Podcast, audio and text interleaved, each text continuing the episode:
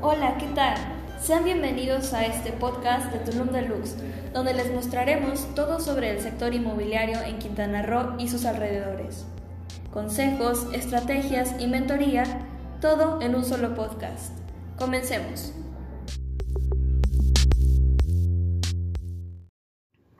Hola, muy buen día, ¿qué tal? Mi nombre es Metzli Ávila, soy su anfitriona en este nuevo podcast de Tulum Deluxe.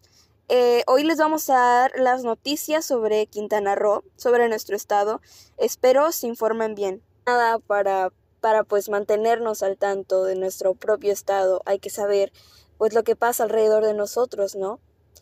Estaba leyendo hace unos minutos, no tiene mucho, de hecho, estaba un poco por ahí investigando lo que pasaba hay que saber siempre lo que pasa a nuestro alrededor. Sobre la gasolina, ya sé que es un boom la gasolina, siempre está sube y baja, sube y baja y no para. sí, de hecho, este, me di cuenta de que hace unos minutos acaban de, subir, lo estaba leyendo yo, que pues en Quintana Roo subió la gasolina. No es un tema de sorpresa porque siempre sube, pero sí es algo de que debamos de mantenernos enterados. Por ejemplo, hoy estaba leyendo que eh, pues el litro de Magna, lo más normal que consumimos la gente promedio, eh, pues subió a 20 pesos con 26 centavos el litro de Magna. El diésel subió a 21.05 pesos y sobre todo la premium a 20.04 pesos. Este no es un tema de pues de que te sorprenda, pero la verdad que sí es algo que es importante para nosotros, para nuestro estado la verdad que ya sea algo que pues es importante, ¿no? Mucha gente de nosotros nos movemos en carro a nuestro trabajo y así, pues eh, aparte de que, este, tenemos un salario, un salario en nuestro trabajo, debemos de pues hacer las cuentitas ahí, ¿no? Comida para, perdón, dinero para mi comida, dinero para mi gasolina y cuando ves la gasolina, la verdad que ya es un precio pues demasiado alto.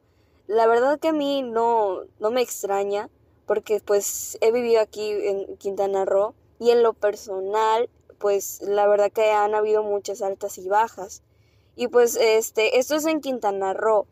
Eh, también me informé de que hay en varios municipios que subió la gasolina, pero la verdad que yo leí en Benito Juárez, que es este, por ejemplo, por aquí en Cancún, que subió a 20 pesos con 58 centavos el litro de Magna subió a 20 pesos con 73 centavos la premium y la diésel subió a 21.23 pesos. De eso es en Benito Juárez únicamente. Ahora en Cozumel subió a 20.81 pesos la premium, casi 21 pesos, la verdad que sí está de locos. La diésel a 21.54 pesos y pues la magna a 20.62 pesos. Y también pues leí por ahí en Isla Mujeres, este, la verdad que pues aquí casi no les pegaron, bueno, a lo que yo vi, que pues la, la premium está a 19.9 pesos, digamos 20 pesos ahí cerrados, ¿no? Y en diésel eh, pues subió a 21.85, casi 22 pesos. Y pues la magna aquí se mantiene algo baja, la verdad que está en 19.65. Y pues eh, como pueden ver son los lugares donde pues llega el turismo, ¿no? Y la verdad se tiene que mantener ya sea alto o bajo. La verdad que eso también es un punto clave para derramar nuestro, nuestro, nuestros ingresos, porque más que nada Quintana Roo se mantiene de lo turístico y todos lo sabemos. Pero bueno, cambiando de noticias, pues, pues lo que tenemos actualmente, ¿qué es lo que hay actualmente? Pues el COVID, el COVID-19 no nos deja en paz. Pero bueno, gente, siempre hay que mantenernos al tanto, al día sobre más que nada esto, que es lo que nos está pegando fuerte. Y pues, ¿qué les voy a decir? Lo que han escuchado en todas partes. Salgan con cuidado a las calles, mantengan su sana distancia, usen cubrebocas. Ya saben, ¿no? Esperemos que esto pase rápido. La verdad, porque sí es que nos está afectando a muchas personas. Eh, lo más recomendable, pues, es mantener una sana instancia y salir únicamente a las prioridades, ¿no? Que son comprar este comida, no salir de vacaciones como el señor López Gatel, nada, no se crean. la verdad es que sí, este, pero bueno, ese es otro punto que este no se toca. La verdad y es un tema muy largo el, señor López Gatel. No sé por qué dice que no salga ni él sale. no se crean. Pero bueno, eh, es para que nos tomemos un poquito de humor aquí en el COVID. No crean que aquí en Tulum Deluxe todo es serio, todo es, ay no, que tomo mi computadora, tomo mi cafecito y ya no, no volteo a ver a la gente, me, me concentro aquí y soy serio. No, la verdad que pues ya sea noticias buenas, noticias malas, nosotros nos mantenemos al tanto, pero siempre y siempre, siempre, este, pues recibimos las noticias, aunque sean malas, pues con una sonrisa, la verdad que pues hay que aceptar lo que pasa y pues seguir adelante, ¿no? Pero bueno, por ahí me acaba de informar que pues nuestro estado, Quintana Roo, se lista para iniciar el proceso de la vacunación contra el COVID. Eh, la verdad que sí, es un tema que pues estaba escuchando eh, por ahí hace días en la radio y lo acabo de leer ahorita y pues eh, lo tengo que hablar aquí, ¿no? La verdad que es un caso muy importante que todos se tienen que enterar de. Eh, la verdad que vi ahí que a nivel federal se informó que solamente 900 vacunas fueron las que llegaron. Eso fue lo que vi yo. Eh, por ahí estaba viendo, estaba escuchando en la radio lo mismo, dijeron que como menos de 900 vacunas habían llegado este mes aquí a Quintana Roo, pero dicen que después del 15 de febrero, ya para ese mes, va a llegar el resto. Entonces, la verdad que sí, eso estaba escuchando hace poco en la radio. Y pues dijeron que pues Quintana Roo al nivel federal, nivel este ya nacional, pues es uno de los estados que tiene centros de vacunación eficientes. Y pues mismo que eh, ya que es muy eficiente, pues obviamente se dio el llamado para eh, para más este, enfermeros y doctores para hacer el, proceso de vacunación, ya que a lo que me enteré por ahí, que la vacunación, pues este proceso es muy difícil, la verdad que no es nada fácil y no es nada rápido como mucha gente ha de pensar, ¿no? Como ahí antiguamente la hacían cuando llegaban los enfermeros a tu escuela y te iban a vacunar, ¿no? Y que ahí todos los niños hacían fila, hacías fila tú y ya nada más vas, siéntate, te doy tu vacuna en el brazo, te curo y te pongo alcohol, alcohol y te vas, ¿no? No, la verdad que les, mucha gente mm, que con la que he platicado, me he topado con gente que la verdad que sí piensa que es un proceso muy fácil y que dice, no, es que no sé, yo no me voy a hacer la vacunación porque no sé qué me vayan a meter, no conozco eso, ¿no? Y digo, pues póntela o no, la verdad que si no te la pones, pues ya mucha gente vamos a salir beneficiados, al final más vacunas para la gente que sí, ¿no? La verdad que pues hay gente que, que se le respeta su punto de, de, vista, ¿no? Que, que si la vacuna de, de, contra el COVID trae más COVID y que no sé qué, muchas locuras, pero la verdad que este pues sí hicieron un llamado para para más enfermeros y más doctores, porque la verdad que no es nada fácil.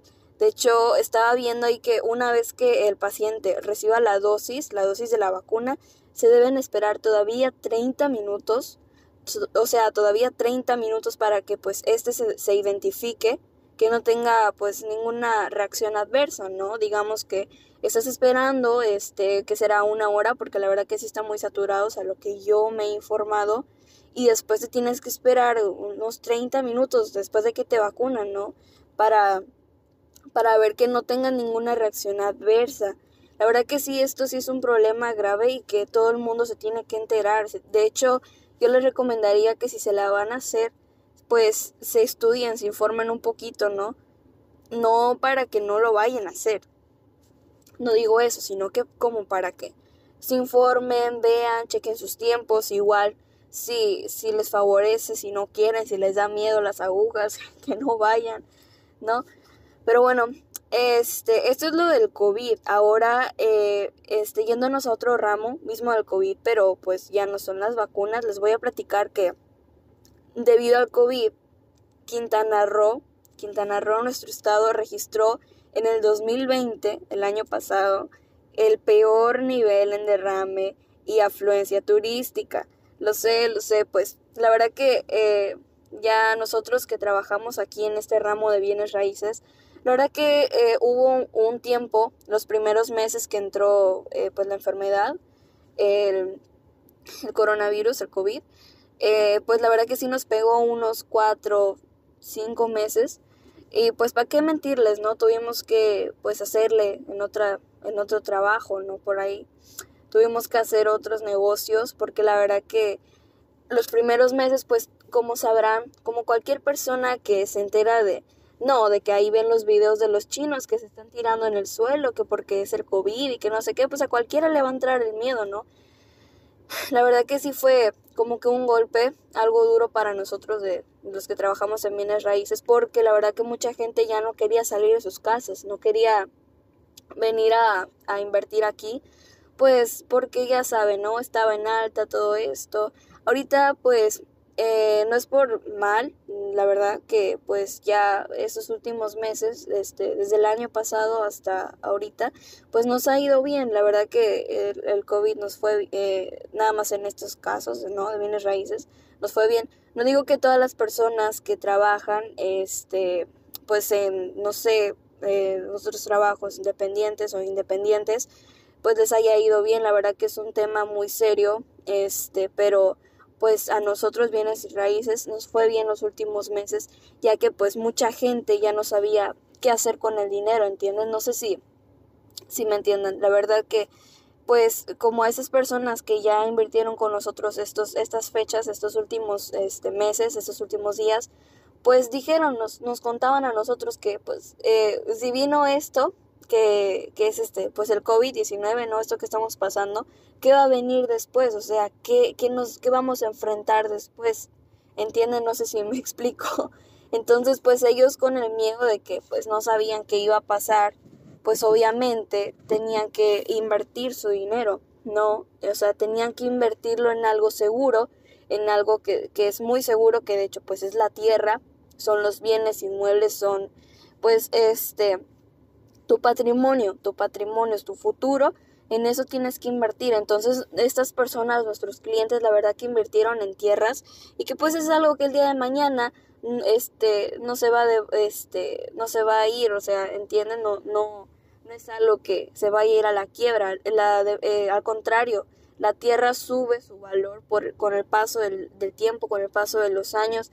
La verdad que si tú compraste, este, por así decirlo, un terreno en medio de la selva, donde no hay acceso, no hay servicios, no hay, no hay nada, el día de mañana ahí al día tienes un Oxxo, tienes un aeropuerto, tienes una estación del tren Maya, ¿no? Entonces, más que nada, es por eso que la gente, los inversionistas, es por eso que tienen ojo y ven hacia el futuro, ¿no? Por ejemplo, nosotros nos, nos especializamos mucho en vender en Tulum, en la selva, en la Riviera Maya, y pues, dado el caso, estamos vendiendo ahí en la selva unos lotes, estamos vendiendo hectáreas, varias tierras. Entonces, pues la verdad que ahí este va a ser un el libramiento desde la carretera federal hasta ahí en la Ribera Maya, se va a hacer el libramiento para el aeropuerto internacional.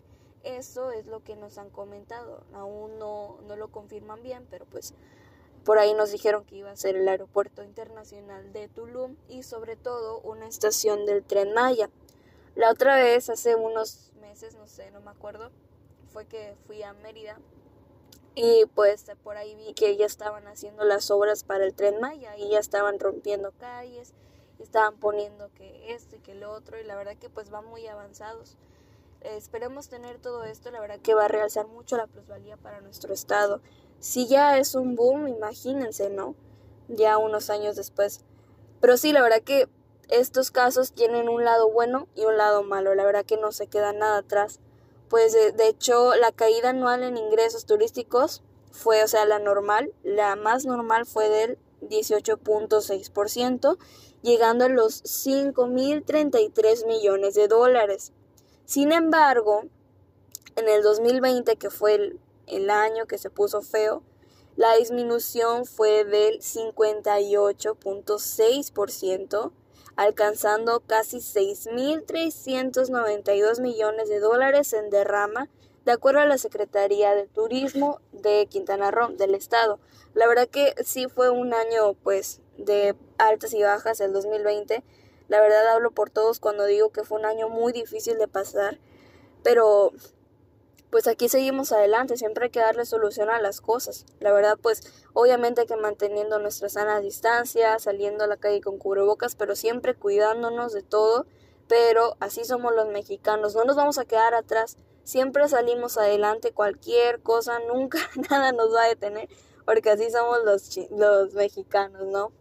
Pero bueno, por destino, las contracciones más pronunciadas a lo que me informé fue eh, que dieron que se dieron en la Riviera Maya, ¿no? Que es un lugar turístico que de hecho es en donde más los turistas van, ¿no? Es un lugar más concurrido ahora en día, que fue con el 61.51% anual, ¿no? Que son aproximadamente 2.746 millones de dólares. Ese es en la Riviera Maya. Ahora en Cozumel fue con el 61.3%, que son como 494 millones de dólares. Y en Cancún, que es otro lugar muy turístico, la verdad, fue 56.3%, que son 2.654 millones de dólares. La verdad que sí ha estado muy feo, pero pues nos estamos recuperando. La verdad ya he visto ahí que se están abriendo paso ya más este, destinos turísticos, ya están habiendo más recorridos turísticos con, con la sana distancia de vida, ¿no? Con todo, con todo esto. Pero bueno, esperemos que la verdad que ya todo esto pase. Y pues esto ha sido todo por el podcast de hoy. Espero que les haya gustado informarse, ¿no? Sobre hoy en día lo que pasa. Pero bueno amigos, espero que se queden aquí para otro podcast más y que este año sea el mejor para todos ustedes. Excelente día.